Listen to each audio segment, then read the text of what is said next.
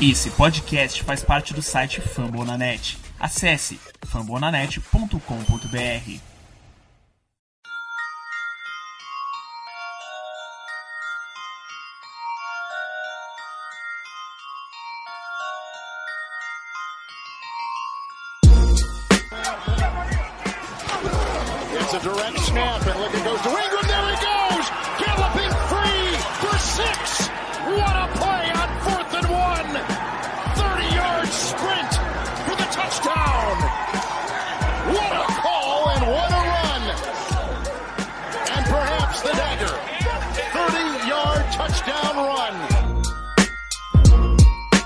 Estamos começando mais um episódio da Casa do Corvo, mais um episódio com vitória, e eu tô começando a ficar mal acostumado, ao mesmo tempo preocupado se é que essas coisas podem subsistir na consciência de um ser humano ao mesmo tempo.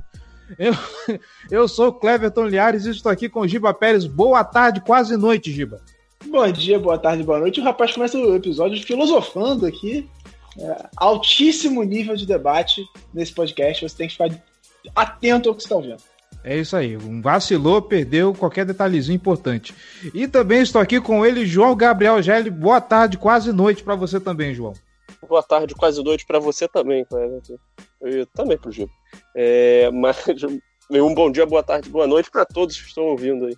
É, não, de fato, Cleverton é um filósofo. Eu sou o famoso filósofo de boteco. Dois gorós e a gente já tá aí quase no nível de Leandro Carnal.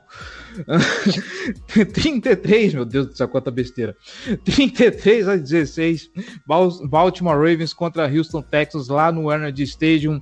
Temos aí algumas coisas para falar, vamos comemorar a vitória, mas vamos pontuar alguns detalhezinhos que incomodaram um bocado.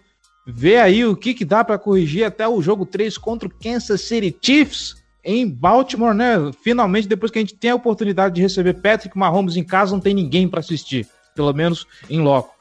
Mas são elucubrações que faremos mais para frente depois dos recados.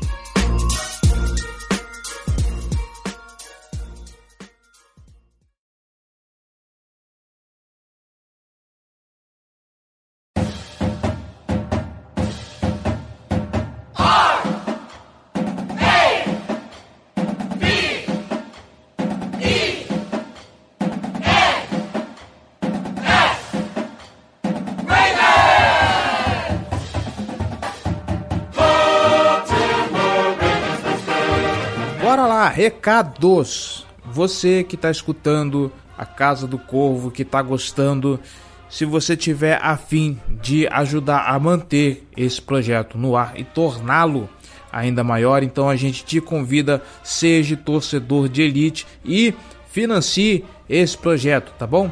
apoia.se barra Casa do Corvo ou picpay.me barra Casa do Corvo, um realzinho só você já faz uma grande diferença para esse projeto, tá bom? Dá uma olhada lá nas nossas categorias de apoio, nas nossas recompensas. Quem é apoiador recebe newsletter semanal com novidades do Baltimore Ravens e coisas que acontecem na Casa do Corvo. Pode participar, inclusive, de lives exclusivas. A gente está tentando fazer um tailgate agora todo santo domingo não, porque segunda-feira vai ter jogo do Baltimore Ravens, então uma hora antes do jogo a gente faz um pré-jogo com a galera apoiadora e também participa de grupo exclusivo no WhatsApp, o Boteco do Corvo, onde a gente posta conteúdo da Casa do Corvo mais cedo, debate notícias e em breve, quem sabe, vai ter fantasy exclusivo com sorteio de prêmios, hein? Aguarde. Ano que vem aí fantasy vai, ó, se você não puder ajudar financeiramente a Casa do Corvo, o que, que você pode fazer? Nós estamos disponíveis em praticamente todas as plataformas de podcast internet afora. Então, se a sua permite avaliação, permite comentários, faça isso, comente, deixe sua avaliação para que nós possamos ganhar relevância aí como podcast esportivo na internet, tá bom? Você escuta pelo Spotify?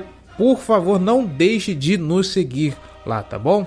Só clicar no botão de seguir e pronto, você já recebe direto a Casa do Corvo toda semana. E se você escuta pelo aplicativo de podcast da iTunes, vai lá na loja da iTunes, procura pelo podcast da Casa do Corvo, deixe suas cinco estrelinhas, deixe seu comentário, porque assim nós ganhamos relevância na loja da iTunes Store como podcast esportivo e conseguimos alcançar mais gente. Tem mais torcedor aí que precisa ouvir a Casa do Corvo, tá bom? E se você quiser fazer parte da nossa torcida para valer, eu volto a te lembrar as, as jerseys da Casa do Corvo estão à venda, são modelos muito bacanas com material muito bem feito da Tractor.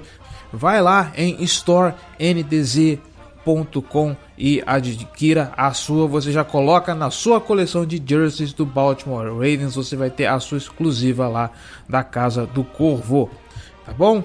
Nossas redes sociais, facebook.com barra Casa do Corvo BR, nossos twitters, arroba Casa do Corvo, arroba B Ravensbra, arroba JGGL, arroba Ravens Brasil, o perfil oficial do fã-clube do Baltimore Ravens aqui em terras tupiniquins. E já que estamos falando aí e fazendo propaganda, arroba Giba Pérez, nosso menino Giba Pérez que está aí fazendo agora vídeos para o YouTube explicando e falando sobre NFL em geral. E já que a gente está falando de YouTube, se você vai lá visitar o Giba Pérez, não deixe de conferir o canal da Casa do Corvo no YouTube, que tem conteúdo quase toda semana.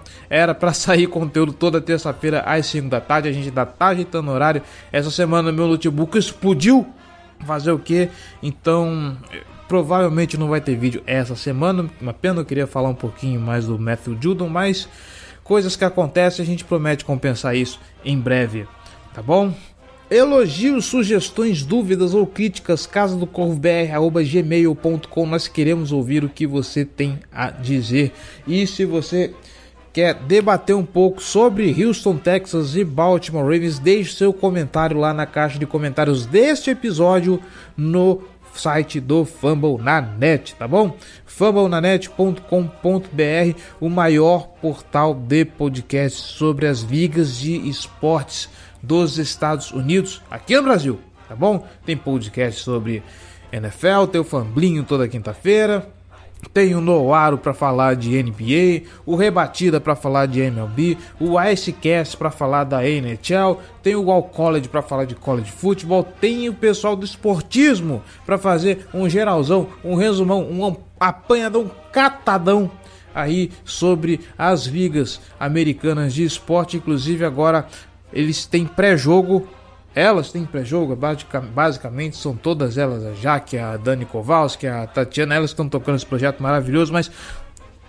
toda semana, uma hora antes da rodada, seja Thursday Night Football, Monday Night Football, rodada de domingo, que seja, tem live pré-jogo para você já fazer aquele seu esquenta, o seu esquenta para acompanhar a rodada da NFL. E é claro, assim como a Casa do Corvo.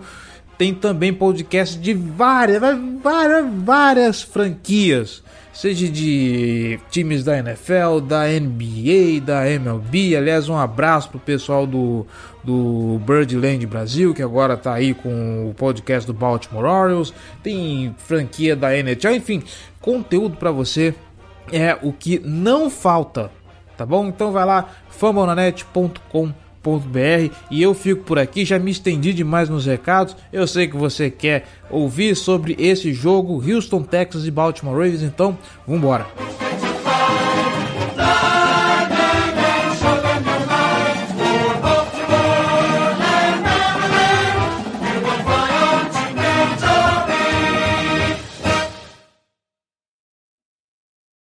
Vale ser dito que eu apostei em 34 a 17, então bati na trave nos, nos dois. Verdade, verdade.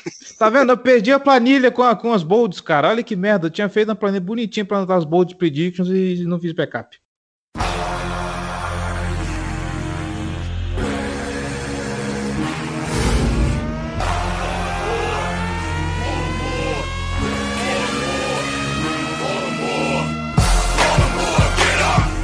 Uh, bora lá pelo menos eu, eu tive essa impressão de que o jogo contra o Houston Texans ele foi um pouco diferente e de certa forma talvez seja uma uma mensagem positiva ele ter sido diferente, porque se contra o Cleveland Browns a gente viu um jogo corrido que não apareceu, salvo uma corrida do, do J.K. Dobbins, ok, ele fez dois touchdowns, ele fez dois touchdowns, mas em geral, falando em ganho de território, em volume de jardas, o jogo corrido não entrou muito bem contra o Cleveland Browns. Contra o Houston Texans, se pelo menos não teve tanto um ganho de jardas gigante, ao menos teve é, um volume de, de, de carregadas um bocado interessante. Foram 24 passes totais, se a minha conta não está errada, e 37 tentativas de corrida. Inclusive, Mark Ingram e o Gus Edwards nesse jogo tiveram um volume muito grande.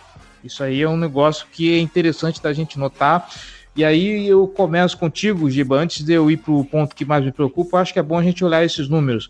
Uh, são sinais de que o ataque do Baltimore Ravens, como a gente está falando e como imaginávamos que seria projetado isso, o ataque me parece versátil e um pouco mais preparado para os adversários e para as adversidades que podem aparecer, né? É, eu acho que a ideia é essa, né? A ideia é que você tem um ataque muito versátil que consiga se adaptar a cada situação. No, no primeiro jogo contra o Browns, o time estava tendo alguma dificuldade em correr com a bola, as corridas não estavam sendo produtivas, e aí o Lamar castigou com o braço. Agora contra o Texas, o Texas estava conseguindo pressionar muito bem o Lamar. É, a, a, linha ofensiva, principalmente do lado direito, não estava fazendo uma proteção muito boa aos passes. Apesar dos bloqueios estarem funcionando por ali, os passes não tá, é, o bloqueio para passe não estava funcionando muito bem. E aí o, o, recurso foi correr com a bola. E assim, o volume foi bom, mas as jardas também foram boas. Tudo bem, foi muito por conta de algumas corridas bem grandes no final, mas no geral, o número de jardas foi bom no jogo, 230 jardas corridas com os três running backs somados e o Amar, né, obviamente. Então, assim, o volume de jogo corrido foi muito interessante nesse jogo e a defesa do Texas não encontrou resposta. Era uma coisa até que a gente falava antes do jogo, que era um caminho interessante porque o Chiefs conseguiu correr muito bem com a bola contra o Texans, com o Kaiser Zelé. Então, a gente imaginava que isso poderia acontecer porque o Baltimore tem um ataque corrido bem melhor que o do Chiefs. E acabou se traduzindo de fato como uma realidade no jogo. O Texas não conseguiu conter de forma alguma o ataque terrestre do Baltimore no começo até fez um bom trabalho em relação a algumas situações, mas no geral o ataque corrido do Baltimore funcionou muito bem nesse jogo. Agora, é aquilo, é um ataque que é muito difícil de se conter, já era na temporada passada e eu espero que seja mais ainda esse ano, porque você não tem como parar tudo, você não tem como parar o jogo corrido e o jogo aéreo ao mesmo tempo, porque ou você enche a box para conter o jogo corrido, ou você se espalha um pouco mais no campo para conter o ataque aéreo, e aí no fim das contas você acaba dando espaço para um dos dois. Se não, ainda dá espaço para o Lamar correr com a bola. Né? Aí é difícil você conter um ataque tão versátil. É, assim, eu acho que ao longo dessas duas semanas a gente consegue perceber que assim, o ataque ele tá, tá bem distribuído, o Lamar não está tendo que fazer muitos passes, mantém aquela a tradição da temporada regular passada até, né? Que o Lamar tem sido muito eficiente passando a bola, tem uma boa média de, de jardas por tentativa, é, é, eficiente convertendo terceiras descidas, quando necessário faz as jogadas dele com as pernas, só que eu, eu acho que o ataque terrestre está sendo mais contido pelos adversários. Eu acho que ele dependeu muito de jogadas é, grandes, então foi, foi aquelas corridas, teve uma corrida grande do Dobbs, uma corrida grande do, do Gus Edwards, uma corrida grande que foi o touchdown do Mark Ingram, e sendo que praticamente a participação inteira do Edwards e, e a, a do Dobbins foram já com, com o jogo morto no, no final, é, no, no, último quarto. E, assim, quando o jogo estava um pouco mais vivo, acho que, que o Ravens está tendo um pouco mais de dificuldade para conseguir correr com a bola é, ao longo de, de, desses, dessas duas primeiras partidas. É, principalmente o Lamar. O Lamar tem sido bem, bem contido pe, pelos adversários. Mas eu acho que, que isso é uma questão de momento, é, que aos poucos o, o, acho que também tem a ver com o fato de que é uma linha ofensiva que tem muito é, a ganhar ainda em termos de química, é, principalmente o miolo, que em teoria é a parte mais importante quando se trata de, de corridas, né? Então é algo para ficar de olho, né? Mas acho que por enquanto eu, eu, não, eu não fico com, com um sinal vermelho, não fico com medo disso, mas algo para ter um alerta.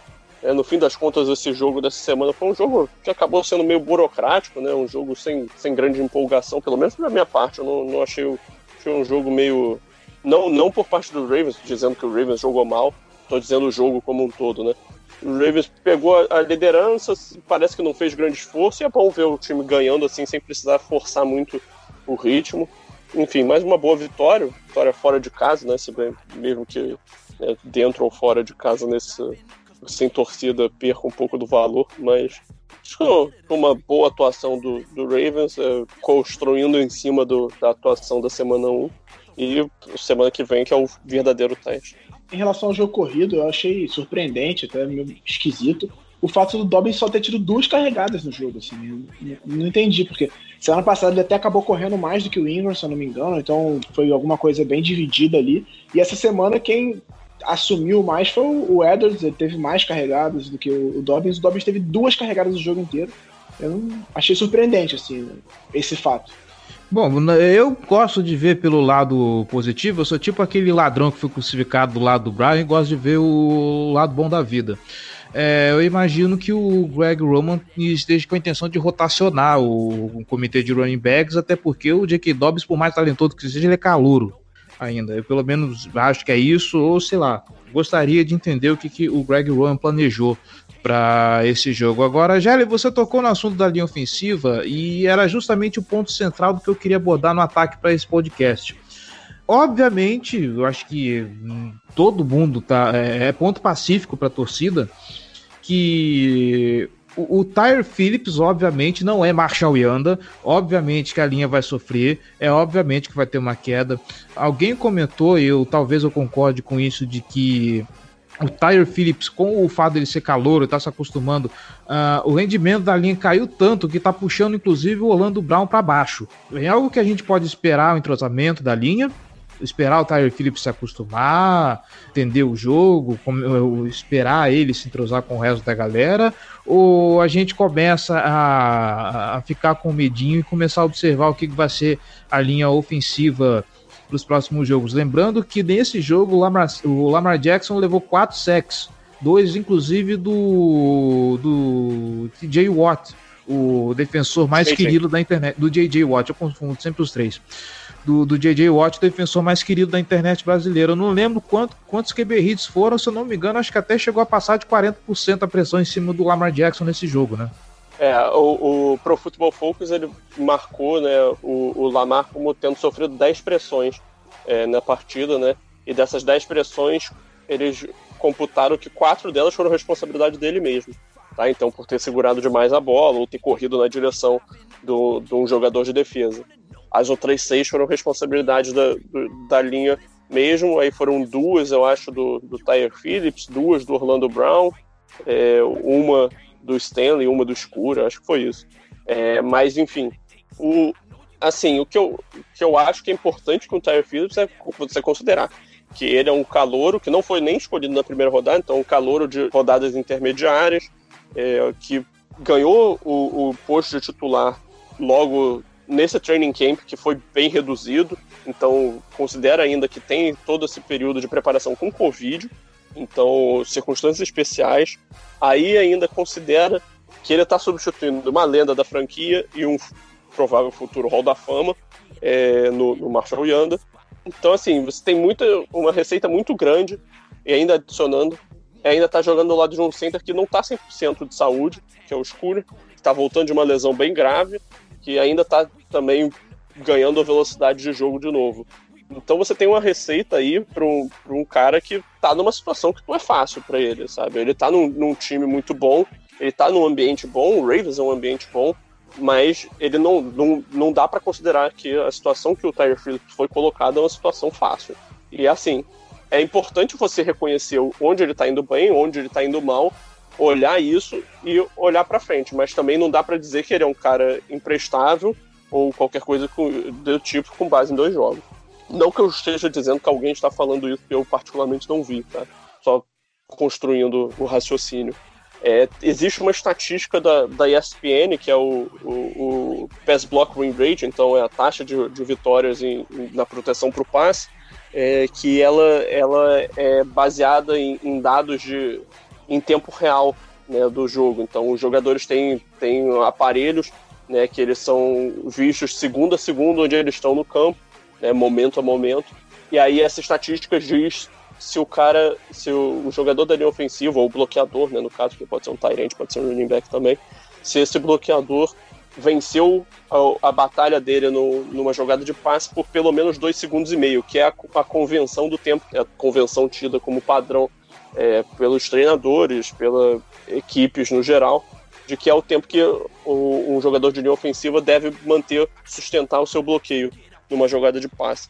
Né? Então, se ele conseguiu ficar segurando esse bloqueio por dois segundos e meio ou mais, ele venceu aquela jogada, mesmo que venha acontecer uma pressão ou um sec por conta dele. Então, por exemplo, se o Orlando Brown, num dos sacks dele contra o J.J. sofridos quando ele estava bloqueando o J.J. Watt, ele tivesse segurado o J.J. Watt por pelo menos dois segundos e meio, mesmo com o Watt chegando e derrubando o Lamar Jackson, aquilo seria computado como uma vitória para Orlando Brown. Tá? Nessa estatística, o Bradley Bozeman teve 97,4% de vitórias, então foi um número excepcional e praticamente toda a linha ofensiva do Ravens teve por volta de 95%. O Boldman, o Stanley, o Escura e o Tyre Phillips. O Orlando Brown que ficou bem para trás, então ele só venceu em 80,5% 80, dos snaps né, que, que ele foi para bloqueio de passe. Já quando se fala da, das vitórias do bloqueio para o ataque terrestre, esse tem, tem menos é um pouco mais nebuloso, né? Ele já tem um modelo estatístico mais avançado por trás. Esse disse que, que o Tyler Phillips teve um sucesso de 68,4%. Em comparação, o Orlando Brown foi o melhor do, da linha ofensiva do time, que teve 79%. É, assim, é um cara que já mostrou algumas boas jogadas, teve uns bons snaps. Dá para ficar de olho nele. Acho que não, não dá para afirmar nada categórico por enquanto, a não ser que ele estivesse sendo um desastre ou estivesse sendo maravilhoso, como não é o caso. Acho que, acho que é bom isso. Né? Teve até um, um, analista focado no Ravens, o Cole Jackson, é, que eu acho que ele escreve para o Russell Street Report, que ele, ele anotou né, cada uma das jogadas e ele disse que, que quando o Ravens corre para o lado direito, ele tá, tem tido ganhos né, em jogadas de, de corrida mesmo, e desconsiderando jogadas em que o Lamar mantém a bola, é, ele tem um, um, um, ganho bem maior, né, de 4,8 jardas por carregada, enquanto correndo para a esquerda, né, o lado do Bozeman e do, e do Stanley, ele tem ganhando só 3 por carregada. Então, assim, tem, tem vantagens e desvantagens dos dois lados, mas acho que está no caminho e é para a gente observar mesmo. Acho que eu fiz um monólogo razoavelmente grande, mas tá aí. E, e, e, bastante técnico, foi bonito. Foi bonito. Foi, foi. Muitos dados, muitos dados do, do nosso querido João Gabriel Gelli. É, é, assim, acho que não vou me alongar muito, porque o, João já deu bastante detalhes sobre a linha ofensiva, eu concordo com, com tudo que ele disse.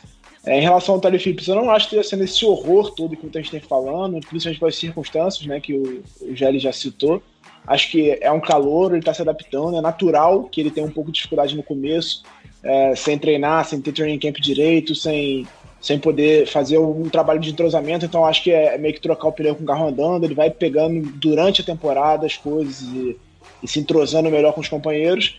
E, e, natural que também o Orlando Brown tenha uma queda por não ter do lado dele um cara como o Yanda. Você jogar do lado do Yanda é muito, muito, muito fácil. Assim como o, o, left guard, no caso o Bozeman, e foi com, com os outros que jogaram ali, tem muito mais facilidade por jogar ao lado do Ron Stanley. O cara é muito bom e ele ajuda demais o seu trabalho. Então acho que natu acho natural, totalmente natural, que o Tyree Phillips tenha dificuldade nesse começo e que a linha ofensiva tem um pouco de dificuldade porque justamente não está ainda totalmente entrosado. Acho que durante a temporada isso vai melhorar e, e, vai se desenvolver numa linha ofensiva bem mais segura do que é nesse momento. É, eu acho que a grande preocupação é porque a gente já viu um jogo onde o, o Lamar foi bastante pressionado, que foi contra Cleveland, aí chega em Houston também bastante pressão e as pessoas ficam preocupadas. Será que o Lamar Jackson vai render agora tão pressionado, tão pressionado desse jeito?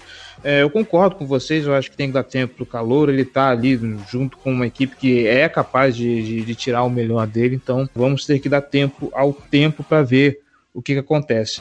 É, sobre ser pressionado, eu acho que no fim das contas, né, dos problemas da, da linha ofensiva é o menor dos problemas. O Lamar Jackson é um cara que se mexe muito bem no pocket e para estender jogadas, né? A gente nem precisa dizer da habilidade atlética dele, do, da capacidade dele de, de criar em movimento também. Mas ele é um cara que dentro do pocket mesmo, ele, ele sabe manipular os ângulos, ele sabe é, avançar dentro do pocket, ele sabe para onde ir. Então, assim, eu acho que ele vai conseguir sobreviver enquanto a linha ofensiva tem esses altos e baixos. O problema maior para mim está realmente no, na questão do ataque terrestre.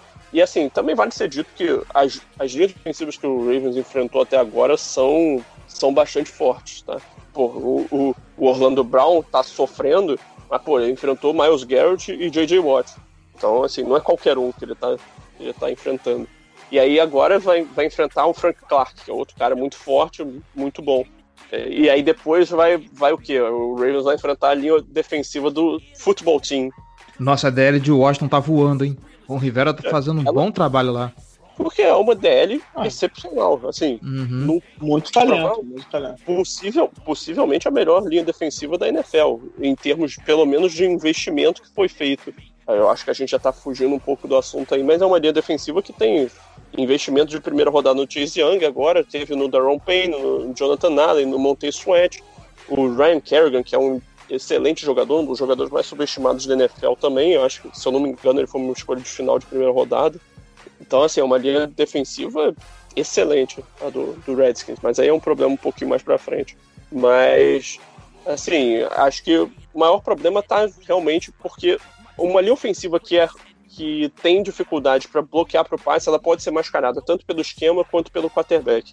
E o quarterback também, e o esquema e o quarterback podem prejudicar a linha ofensiva na proteção para o passe. Agora, o bloqueio para o ataque terrestre, nele é onde a, a linha ofensiva tem que brilhar. É ali que ela, ela se impõe, onde ela vai mostrar sua força. Obviamente, ela pode ser ajudada pelo esquema. Ela pode ser colocada em situações melhores, ela pode ter um esquema que se adequa melhor aos jogadores, mas ali é a linha ofensiva que, que tá, tem o holofote. É, então, por isso que me preocupa mais, ainda mais considerando que está sendo não, não ruim, mas também não está sendo ótimo. Né? Por mais que os números desse último jogo tenham sido muito bons.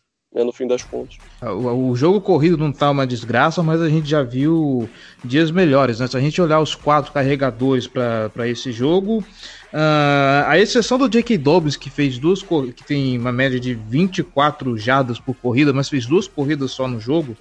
É, a média mais alta do Gus Edwards não passa de 7.3 jadas. A gente já viu coisas peraí, melhores peraí. que isso.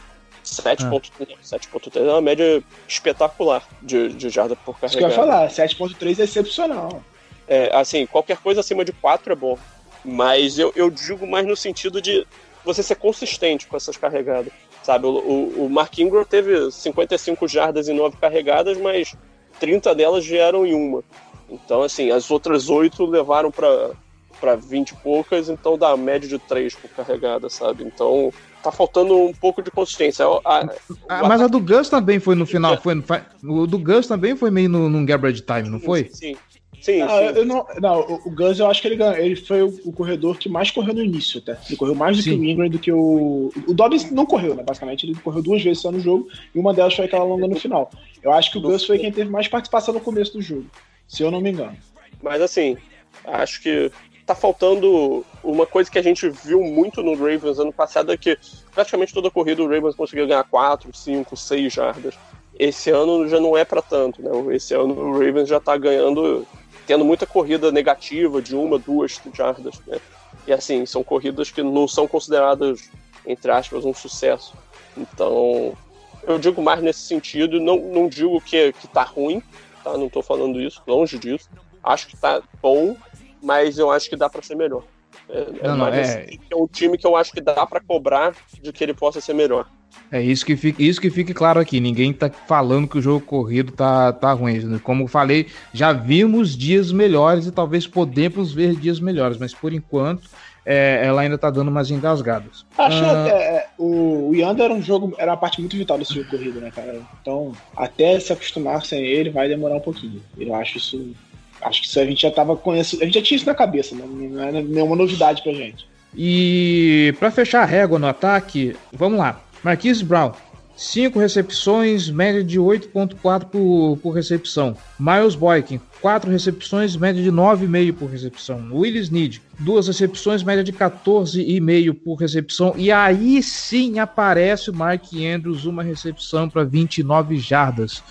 Uh, eu não lembro de ter havido marcação muito forte em cima do Mark Andrews que forçou o Lamar Jackson a distribuir a bola para os demais recebedores. Eu não sei se foi característica do jogo, se ele foi poupado. Dessa vez eu vou deixar de cara para vocês e o ponto que eu deixo aqui é, é, se antes a gente reclamava que só tinha Mark Andrews e Marquise Brown no, no, ataque do Baltimore Ravens, e isso inclusive eu falei na, na, na live pós-jogo com o pessoal do Ravens Brasil, a gente está vendo agora que o corpo de recebedores está tá ganhando força, está progredindo, a gente pode estar tá ver aí, pode vislumbrar o cenário de poder dizer que o corpo de wide receivers do Baltimore Ravens é bom. Porque antes, se antes a gente apontava como a principal fraqueza, talvez agora, vendo a evolução na, durante a temporada, a gente comece a olhar com mais carinho para esse corpo de wide receivers, né? É, o Andrews foi até pouco acionado no jogo, foram só três passos na direção dele e uma recepção. É, acho que foi mais uma questão de estratégia do Ravens mesmo. O Boykin está se mostrando mais participativo, que era uma coisa que a gente tinha muita expectativa para esse ano, né? De ver um Boykin mais participativo, se envolvendo mais com o jogo, é, não, não ficando só recebendo com recepções esporádicas. Então, nesses dois primeiros jogos, ele participou até bastante. Nesse, principalmente, no começo do jogo, ele foi o principal alvo do Lamar. Mas acho que foi uma questão de estratégia mesmo. Ele é o, o, o Boykin até agora é o wide receiver que mais teve os snaps no ataque do Ravens da temporada. Eu acho que é uma questão de, foi uma questão de estratégia em, em relação a não usar o, o Andrews tanto assim, foram só três, três passos na direção dele. Ou então a, a cobertura do, do, do, Texans funcionou muito bem em cima dele também, né? É, sim. O Lamar fez um passe muito bonito para ele no começo do jogo, depois não, não teve grande participação. É, foi a única recepção dele. Né? Assim, não, não vejo grande problema não. Um jogo abaixo também acontece com todo mundo. Não, não, foi, não foi um problema pro time não tenho, não tenho muito a acrescentar nesse ponto. Não. Beleza. Bom, então, se não houver mais considerações sobre esse ponto, bora virar então a página e falar um pouquinho da defesa. Não, peraí. É, aliás, você falou que foram três passes na direção dele, né? Então, três passes. Sendo que o Lamar tentou 24, então 12% dos passes foram na direção dele. Não é, não é um número tão, tão baixo. Não é um número ótimo, mas também não é, não é minúsculo. E, mas sobre o ataque eu queria comentar também o, o touchdown do Mark Ingram, porque né, ali o time teve a decisão correta de, de ir para para a quarta descida, atacar, né, ir para jugular, uma situação fácil até de, de, conversão que o time viu muitas vezes e, e, converteu no ano passado. E aí, pô, quando eu vi ali o Ingram, formação de Wildcat, eu já tava, hum, nossa, o que, que eles estão inventando? Aí vem todo mundo em cima da linha. Eu acho que teve só um, um, recebedor bem, bem no canto da tela, bem na parte de baixo da tela. Que era o Lamar é... Jackson, inclusive, né? Que era o Lamar, é. O Lamar tava alinhado lá embaixo. Ah, eu não sabia não. Eu achava que era o Boyk, inclusive. Não, é. Lamar.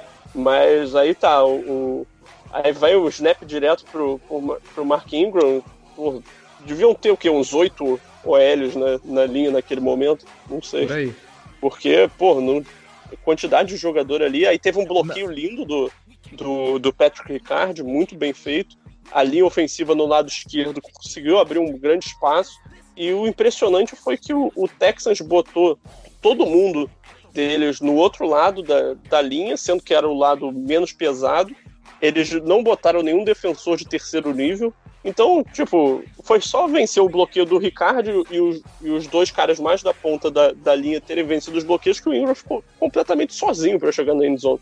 E assim, vale o destaque eu achei que o Ingram faltou um pouco de, de velocidade para ele nesse lance. Assim, foi totalmente suficiente, ele chegou no touchdown, mas achei que ele pareceu mais lento do que ele já foi em outro momento.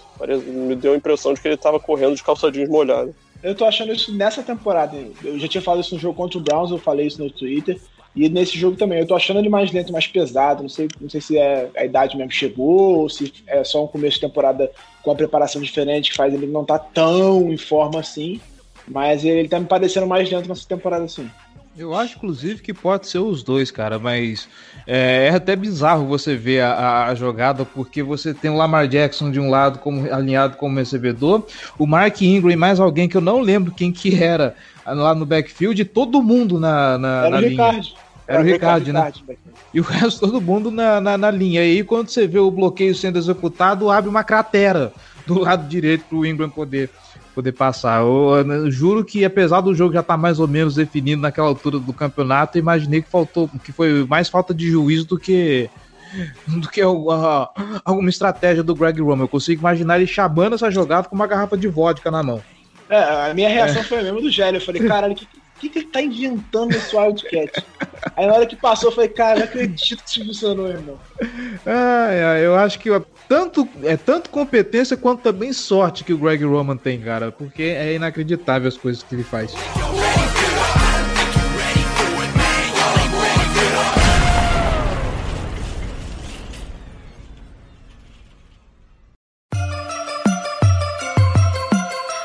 Purple, black and purple, black and purple, black and purple. Black and purple, black and purple, black and purple, black and purple. É, virando a chave agora e passando para defesa, eu tuitei há dois dias atrás uns dados que o Jimmy Ramsey soltou no texto no, no recap dele.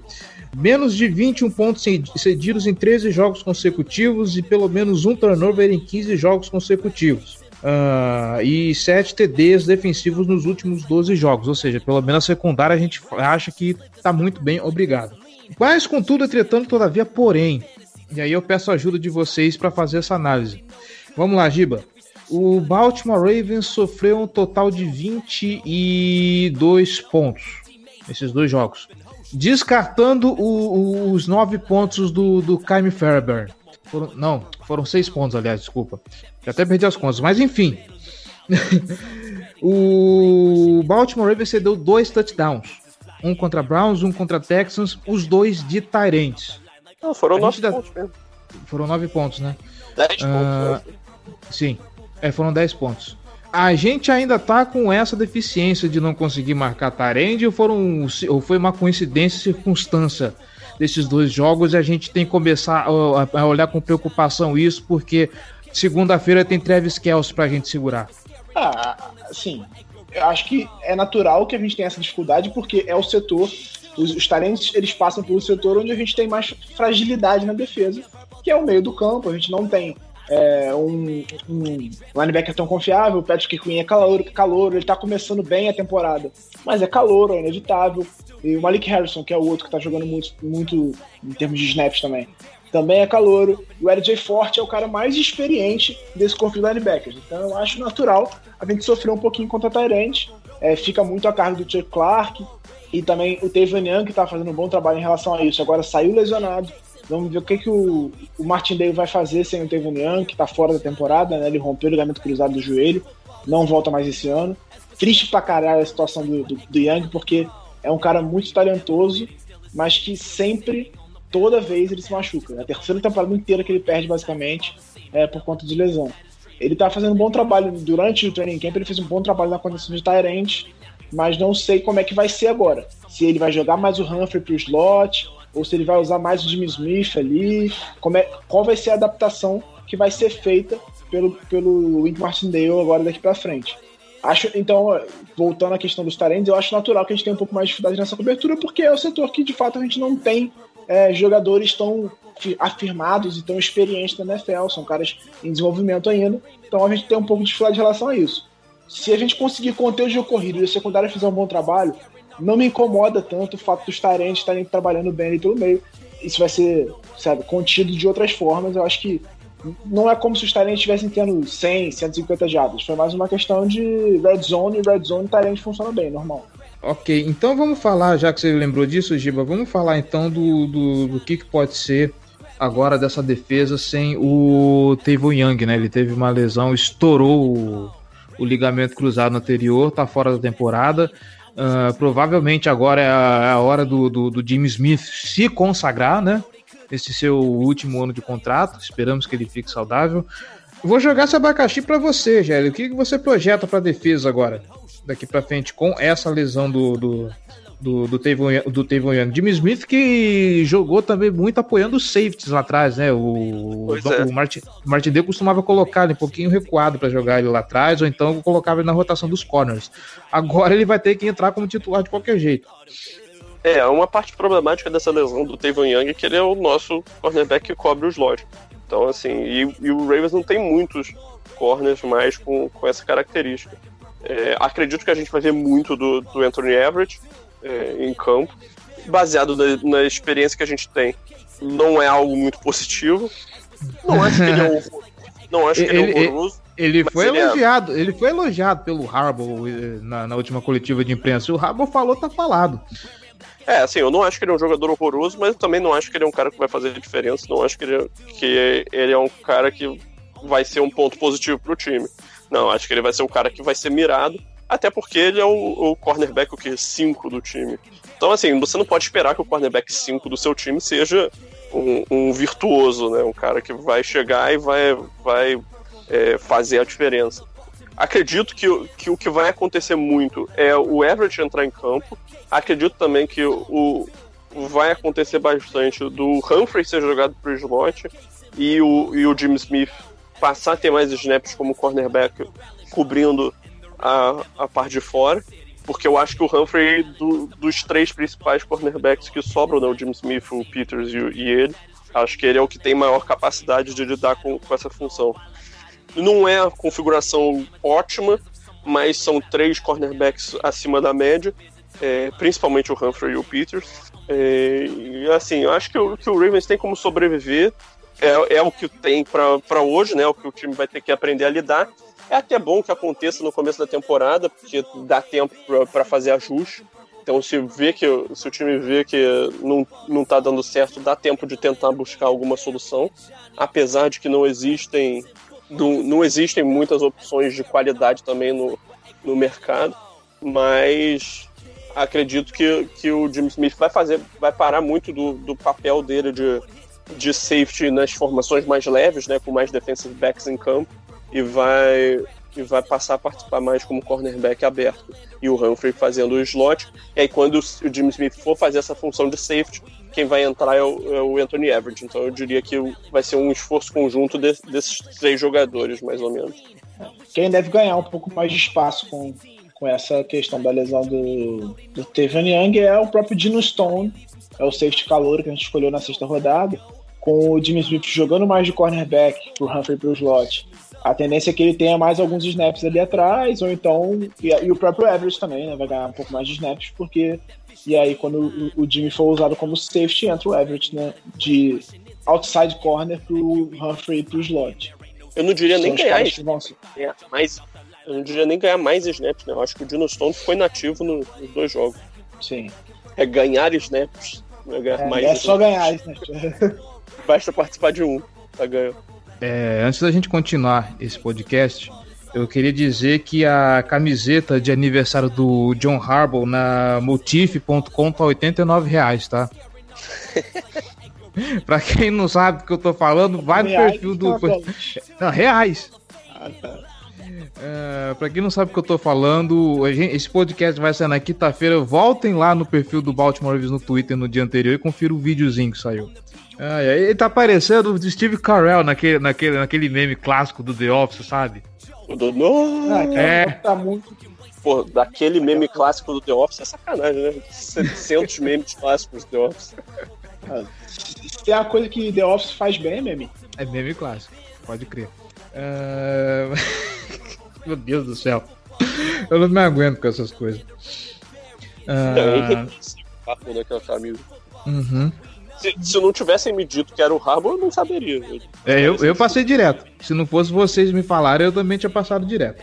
Mais alguma coisa pra gente falar da defesa, gente? Que eu acho que pra esse jogo não tem tantas observações. Eu, pelo menos, acho que eu não tenho tantas observações a fazer assim. Eu quero observar a interceptação espetacular que o Marcos Peters fez.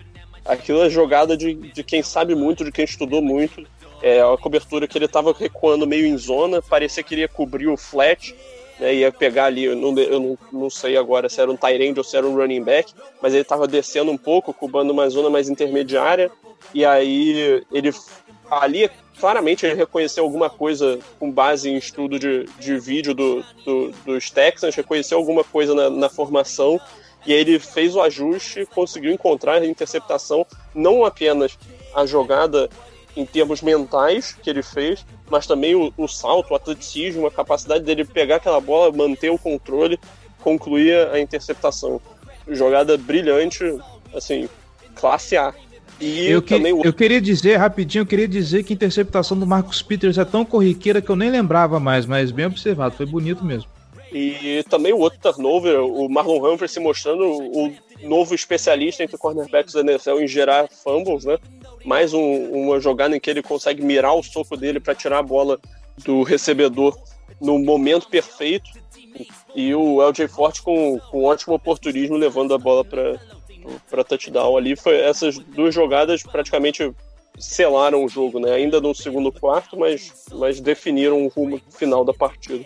Ah, o Humphrey é quase um linebacker que joga de corner, né, cara? Ele é muito forte, ele é um cara muito físico, a gente sempre soube disso, mas ele consegue fazer, assim, ele tem muita força. Você vê esse soco, pô. Ele já tinha feito isso contra os Steelers ano passado, né? É, contra o Juju Smith Schuster, ele errou a primeira e cedeu o touchdown porque ele tentou o soco em vez de tentar o teco. E aí depois ele pegou o jeito, agora ele dá o teco com o soco. Ele não deixa mais o cara sair depois de dar o soco. Ele dá o teco com o soco, imagina porrada, né? Pois é. Porque aquela primeira contra o, o, Juju foi, foi ridículo, porque ele chegou socando a bola, o Juju segurou a bola e passou. Ele não, não segurou o Juju também. Agora ele pega o cara com socando a bola. Então, assim, é, é, é uma técnica em desenvolvimento que ele tá fazendo muito bem. Tão aprimorado quanto o roundhouse kick do, do Mark Ingram. Não tanto, né? Porque ele, ele errou o chute. Ô, oh, rapaz, você tá falando faixa preta de karatê, rapaz. Ele deu chute no ar. Até o Amar falou. Ai, ai, ai. Crab cakes in football is what we know As we're scaring our opponents like we're Edgar Allan Poe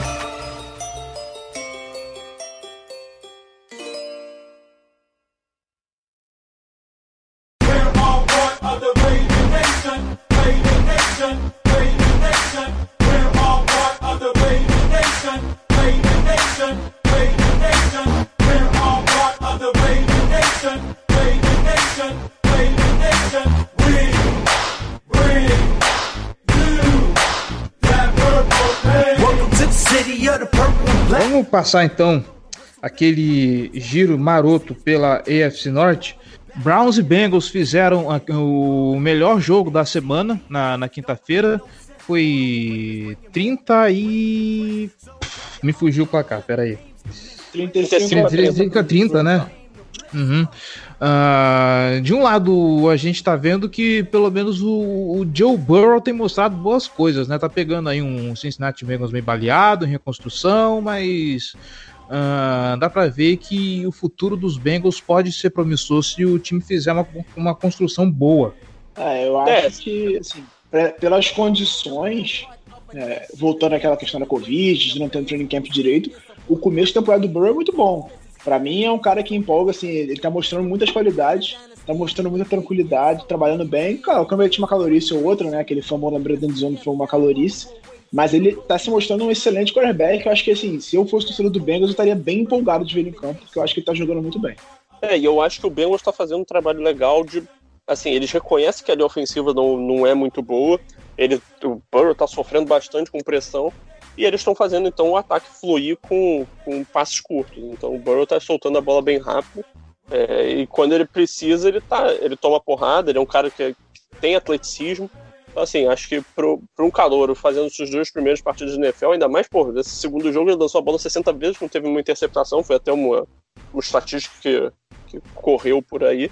E, assim, acho que foi o, é o único que, que não sofreu, que lançou, o único calor que lançou tantos passes e não foi interceptado. Já mostra que ele sabe cuidar bem da bola também. Eu acho que, que ele tem traços promissores sim. Acho que um quarterback pode, faz, pode incomodar no futuro. Né? Mais um nessa divisão. É, e para quem falou que esse jogo seria triste, duro de ver, eu digo que não desistam da NFL, porque é daí que podem vir coisas muito impressionantes.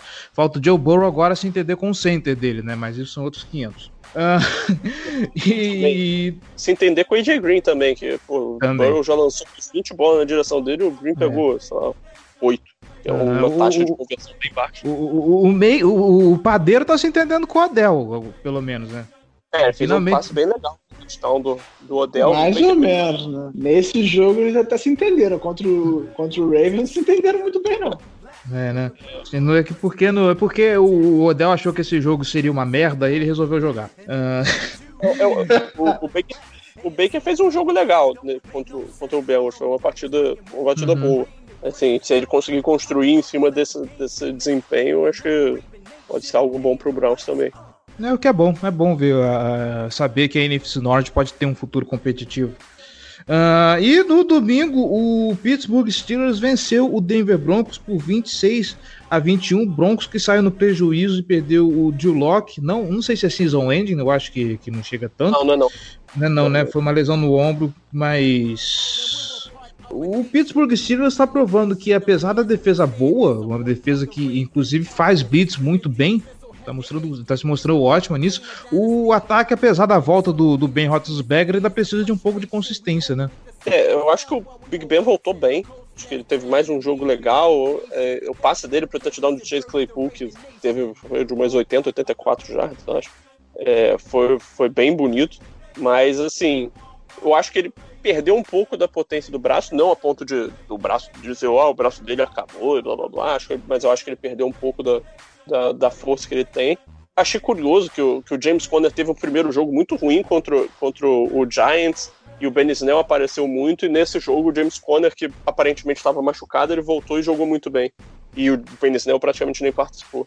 Assim, cara, é um ataque que tem armas. Nesse jogo, o wide receiver que apareceu bem foi o, o Deontay Johnson, além do Claypool.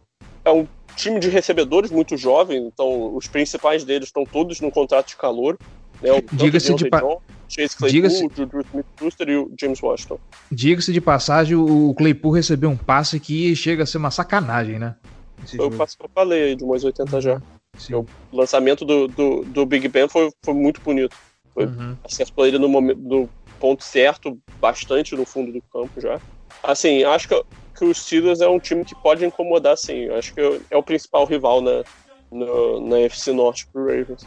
É... é diria mais, acho que, é, acho que é um dos principais adversários na conferência. Assim. assim tirando Chips, acho que tá ali Steelers, Bills, assim, são os brigam pelo terceiro, terceiro time da conferência. Acho que o time dos Steelers é, é muito bom num, num, todo, assim. Você tem um bom quarterback, um cara muito experiente, que entende muito bem o jogo, que faz bem as leituras. Você tem um, um ataque jovem e uma defesa fortíssima. A defesa dos Steelers é muito forte. Então, acho, acho que para mim o Steelers briga com o Bills ali para ser a terceira força da conferência nesse momento. E em relação ao Big Ben, ele até teve uma interceptação no final do jogo que quase botou o jogo a perigo, né? Contra o Denver Broncos, mas ainda assim ele tá fazendo bons jogos. Ele voltou de uma lesão muito grave no cotovelo. Não é fácil na idade dele você se recuperar de uma lesão grave assim. E tá jogando bem, não tá jogando mal não. E, e faz, muita, faz a diferença muito grande nesse ataque. Né? Você vê o ataque dos Steelers ano passado já o ataque dos Steelers nesses dois primeiros jogos, a diferença é gritante. É, não, sem dúvida alguma. Big Ben é um cara que, que tem que respeitar, sem dúvida alguma. Pois é. E agora, fechando o nosso podcast, vamos fazer o preview desse Monday Night Football. A gente deveria fazer também o preview de Ravens e Steelers que vão jogar na mesma semana, mas enfim, isso não vem ao caso. Pô, lamento muito que esse jogo vai ser no meio de uma pandemia, cara. Estádio vazio, a gente carou o Arrowhead Stadium duas vezes, lotadíssimo, fazendo barulho. Quando chega a nossa vez, é isso. E aí você lembra que você tem um time com Sammy Watkins, você tem um time com Travis Kelsey. Como se não bastasse isso, o Chiefs agora também tem Clyde Edwards-Helaire que tá vindo aí, provavelmente a semana 2, talvez eu esteja me empolgando demais, mas tem potencial para ser calor ofensivo do ano. É, hum, esqueceu do melhor jogador. Você esqueceu do melhor jogador aí, o Tyreek Hill. O Tyreek Hill, verdade. Eu, eu esqueci, né? Tanta peça ofensiva que esse time tem que eu esqueço, me perco aqui nas notas. Vamos lá, a defesa dos Chargers talvez tenha ensinado, ensinado pra gente como, que, que se, como que se para uh, Patrick Mahomes e, e companhia, ou aquele foi um, um, jogo atípico? Cara, o que o Chargers fez foi conseguir colocar uma pressão muito boa em cima do, do Mahomes. O Joe Bosa fez uma partida espetacular. Nossa, impressionou demais. Venceu muitos duelos dele. O Melvin Ingram fez uma partida boa também. E eu não acho que, o, que o Ravens tem a capacidade de fazer isso. O Ravens não tem nenhum pass rusher no nível de nenhum dos dois. Então, assim, complica um pouco nesse processo. É, o que o Ravens joga, tem a favor é que ele tem provavelmente o melhor trio na secundária na NFL, né? Então, ele, eu imagino que a ideia do, do Harbaugh, do Martindale, seja colocar o James Smith marcando o Travis Kelce, e aí o, o Humphrey e o Peters vão ter que se virar com, com os velocistas do Chiefs, né? Então, lidar com o Tyreek Hill, é, lidar com o DeMarcus Robinson, e esse é um jogo que vai ser muito importante para a gente ver o, como o, o Deshaun Elliott vai estar, tá, cara, porque assim, é um, é, o ataque do Chiefs é um time que é um ataque que vai avançar muito em relação às áreas mais profundas do campo, ele vai fazer, ele vai vencer verticalmente, sabe? O, o Mahomes vai forçar a bola em profundidade e vai ter momentos, não, é praticamente impossível que o, o time consiga superar é, em 100% das ocasiões um Tyreek Hill em profundidade. Aí, quando você menos espera, tem um esquema muito bem feito pelo Andy Reid de botar um, um McCall Hardman e um, e um DeMarcus Robinson livres em profundidade. Então, o, o Deshaun vai ter que estar muito ligado para na, nas coberturas dele no fundo do campo. Vai ser um jogo importante para a gente ver um pouco do potencial dele, com a capacidade dele de lidar com esse tipo de situação. É, Acredito o Deshaun Elliott fez uma boa partida contra o Texans, inclusive. E o Ravens vai ter que conseguir botar mais pressão do que foi da última vez. Eu acredito que, que vai ter muita blitz é, e acredito também que o, o Hiller pode ter um papel importante se o, se o Chiefs encher o campo, bota muitos recebedores, isso esvazia o box por, por default, né? Então você tem mais, mais recebedores, você tem que botar mais gente nas pontas, é, menos gente cobrindo o meio do campo. Então, um box mais vazio facilita o trabalho da linha ofensiva, que já é uma boa, um, uma boa unidade no Chiefs. O Hiller é um cara forte no contato, que sabe trabalhar como recebedor também. Então, assim, é um confronto de fato muito difícil contra o melhor quarterback da NFL, a gente tem que reconhecer. Então, assim, para nossa defesa, vai, ela vai ter as mãos cheias né, nesse, nesse confronto. Não é um confronto nada fácil. Vou deixar o Giba falar do, do, do nosso ataque contra a defesa dele. É, o, o, nosso ataque vai sofrer também, não vai ser fácil. É uma defesa forte. A secundária com o Tyron Matthew melhorou bastante na última temporada. Ao, ao, longo da última temporada, a secundária do Chiefs melhorou bastante. Era uma fraqueza desse time, mas já está bem melhor do, do, que nas últimas temporadas. A linha defensiva deles também não é ruim. Você tem o Frank Clark, que vai dar muito trabalho para a nossa linha ofensiva.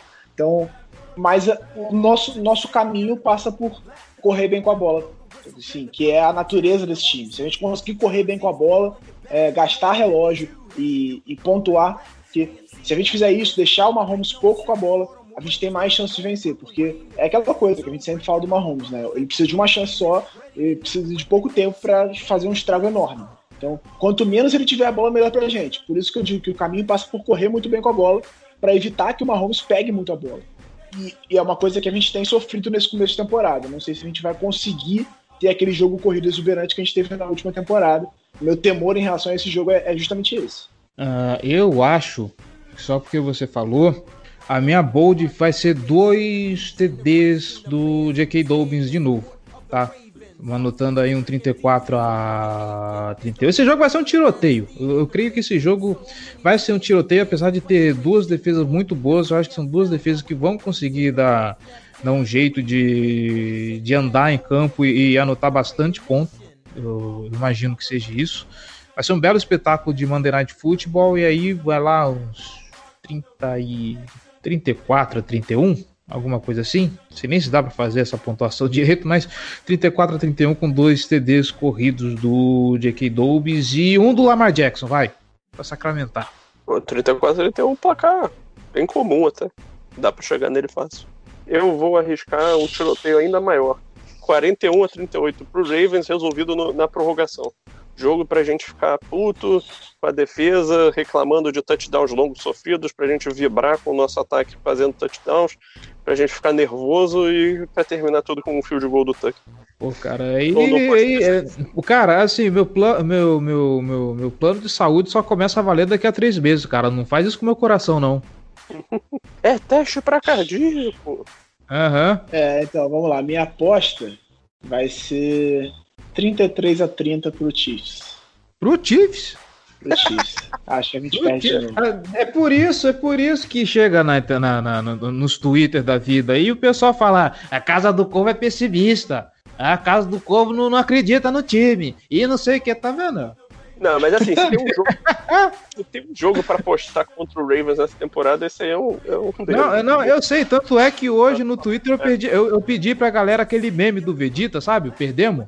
É, eu acho que qualquer resultado é plausível nesse jogo, sinceramente. Assim, acho total possível que qualquer coisa aconteça.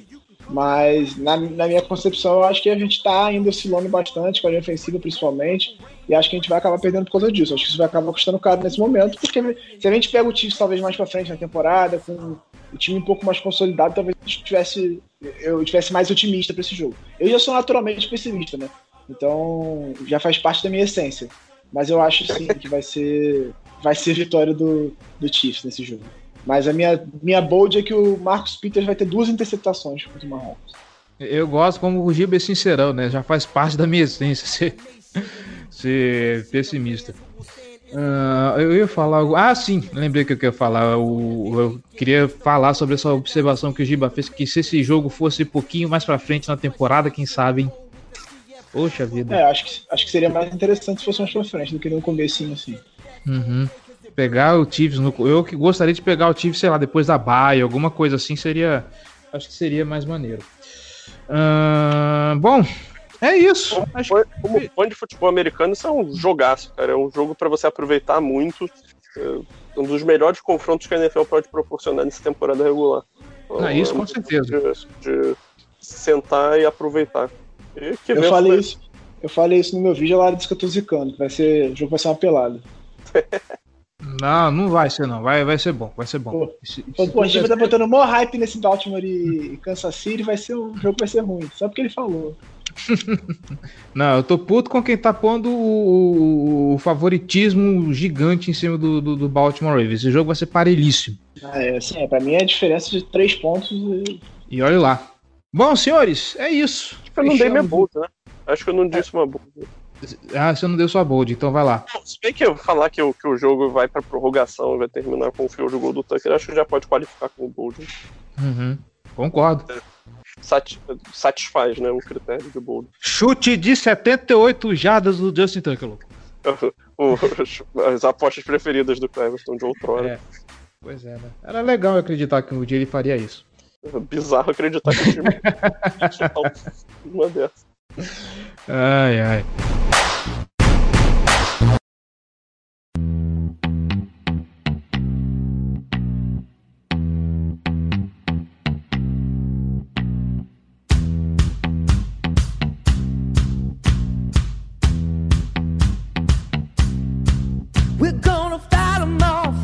É isso, gente.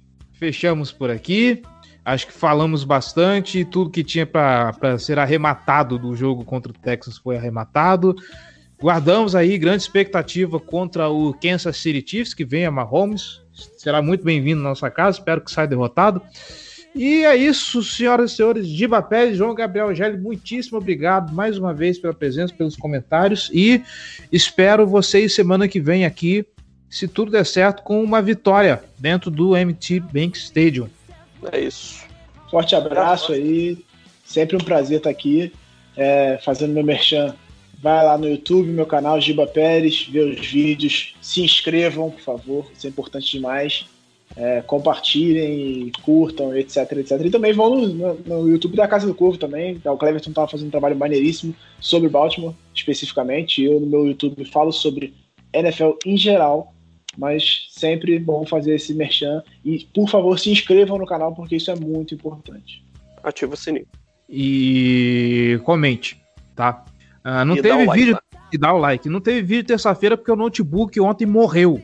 Mas eu vou tentar compensar essa semana. Talvez sexta-feira saia alguma coisa a respeito de Ravens e Chiefs. E você, ouvinte, que ficou até aqui, muito obrigado pela audiência, muito obrigado pela paciência. Não se esqueça de procurar a gente nas redes sociais. Não vou repetir de novo, porque eu espero que você não tenha pulado os recados, tá?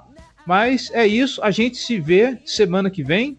Uh, lembrando, lá, provavelmente a gente vai fazer mais uma live pré-jogo na segunda-feira e o Ravens Brasil está fazendo lives pós-jogo, onde eu também faço participação.